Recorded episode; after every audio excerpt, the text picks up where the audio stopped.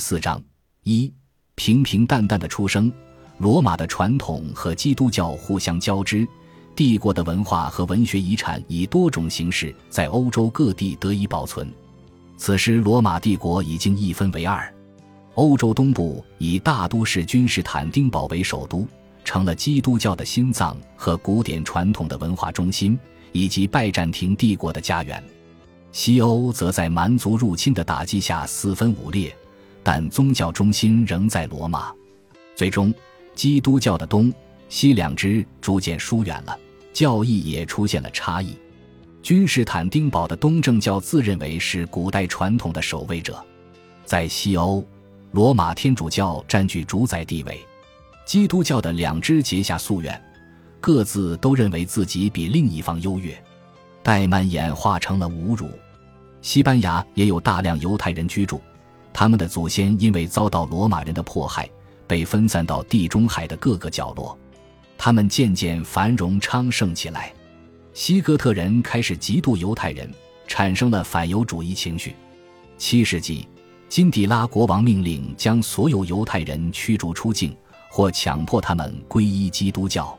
七百零二年。托莱多第十七次宗教会议召开，命令将犹太人奴役，并禁止他们结婚。但西班牙人没有完全执行这些严酷的法律，很多犹太人在西班牙继续生活。有些犹太人为了生存，自称是基督徒。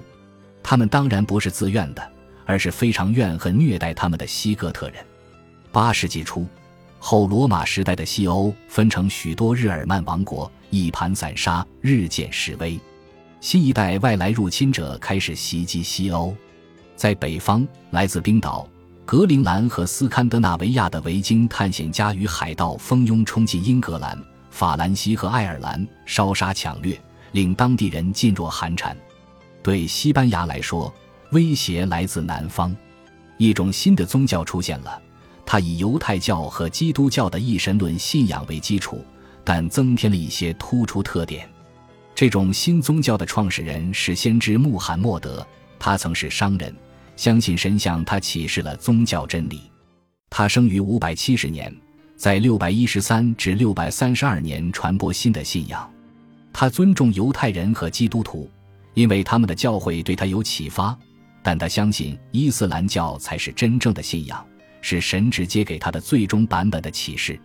伊斯兰教开始吸引到数十位信徒。他越来越受欢迎，威胁到了阿拉伯半岛的既有社会秩序。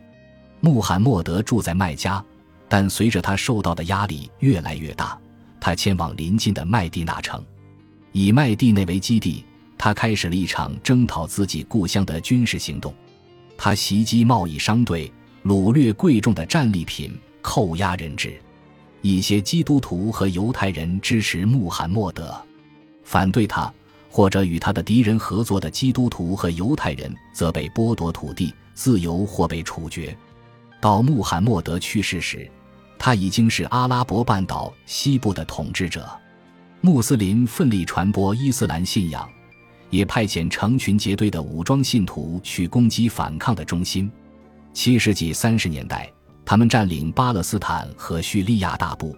六百四十二年，他们占领了埃及。这是一场规模宏大的殖民扩张，穆斯林攻占了拜占庭帝国的南半部分，以阿拉伯人取代当地原先的领导人，地产和财富被大规模的重新分配。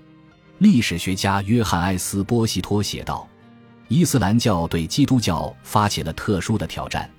伊斯兰教是与基督教相竞争的一种宗教哲学，是一种新的致力于自我传播的信仰。”他确立了固定的崇拜模式和行为准则，能够为信徒所接受，也有助于社会运转的更为顺畅。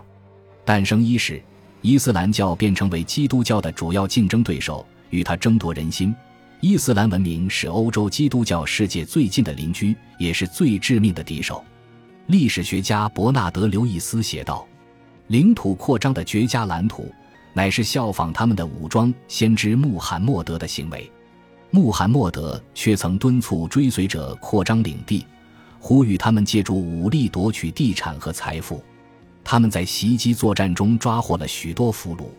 俘虏被分配给各部落和家庭，被击败的敌方统治者的女眷被穆斯林当作妻妾。这种过程建立了一种行政和军事机器，使得伊斯兰教几乎同时迅速扩张到许多地区。很多人热切希望加入袭击敌境的穆斯林军队，传播他们的信仰，为自己敛财或者寻求冒险。时机对伊斯兰教的成功也是一大关键。拜占庭和波斯这两个帝国刚刚结束漫长的冲突，双方都已经精疲力竭。穆斯林发动进攻的时候，拜占庭和波斯都缺乏自卫的意志和资源。七百一十一年，穆斯林迅速征服了西班牙，速度之快令人瞠目。就在十二年前，他们占领了北非。穆斯林征服西班牙的全部细节已经消失在史海中。因为西哥特文明被消灭了，穆斯林文化占据主宰地位。就像通常发生的那样，历史是由胜利者讲述的。一份罕见的保存至今的基督教文献，称为七百五十四年编年史，责怪西哥特的内乱导致了国家的迅速灭亡，因为西哥特王国无法动员力量以抵抗外来威胁。七百一十一年。一位新国王罗德里克登上王位，但他不得民心，且缺乏统治经验。他的竞争对手痛恨罗德里克，于是帮助和鼓励穆斯林入侵。基督教编年史家称，此次入侵特别恐怖，许多城市被付之一炬，男人被钉死在十字架上，孩童遭屠杀，各地均遭洗劫。历史学家罗杰·柯林斯将此次入侵与历史上的大灾祸相提并论。如亚当的堕落、特洛伊的陷落、巴比伦人占领耶路撒冷、罗马遭洗劫，他如此写道。穆斯林方面的记载与之类似，不过是从胜利者的角度来展现事件的。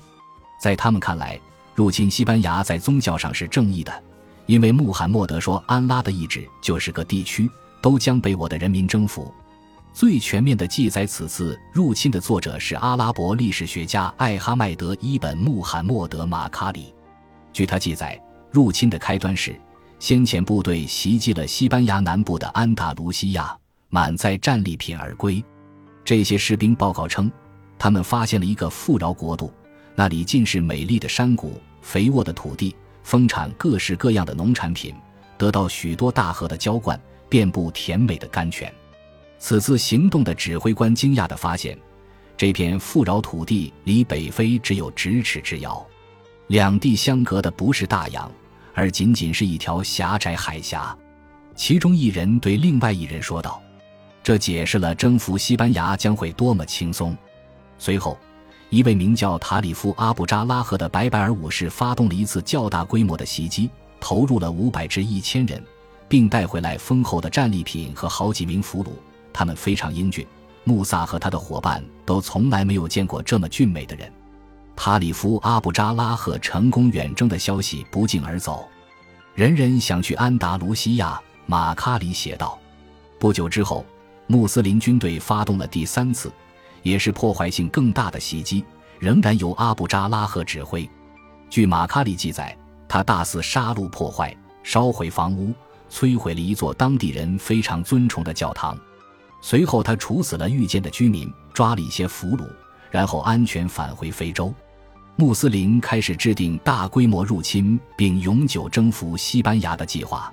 负责此事的人是一位名叫塔里克·伊本·齐亚德·伊本·阿卜杜拉的武士。他率领数千士兵进入西班牙南部，用四艘船在八十英里宽的海峡来回摆渡，将军队运往对岸，直到他的所有部下都抵达欧洲。据说。在渡海过程中，塔里克梦见穆罕默德承诺他的入侵一定成功。这种神秘的体验让塔里克信心满怀。他抵达西班牙之后，立刻横冲直撞，开始攻击和摧毁附近的国度。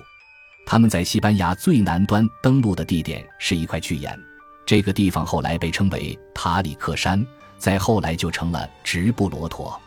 参加此次远征的可能有一万五千名阿拉伯和白白尔士兵，来自非洲的白白尔人似乎发挥了关键作用。阿拉伯历史学家伊本·赫里康说，塔里克是白白尔人，他的士兵也大多是白白尔人。一般来讲，西班牙男人被屠杀，妇孺被变卖为奴。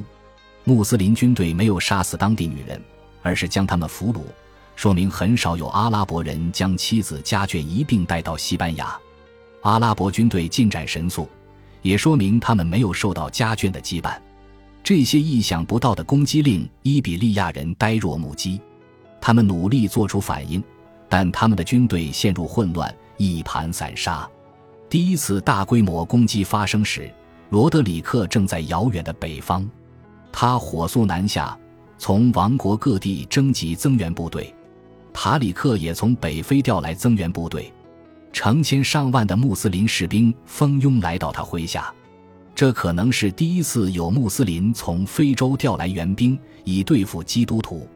据马卡里记载，塔里克敦促他的士兵以安拉的名义英勇拼杀。塔里克告诉士兵们：“大家要知道，你们只要忍受一时的苦难，最终将收获丰厚的愉悦和快乐。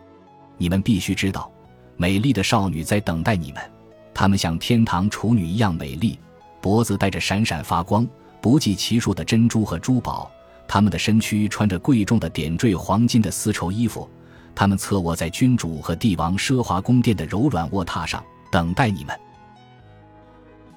感谢您的收听，喜欢别忘了订阅加关注，主页有更多精彩内容。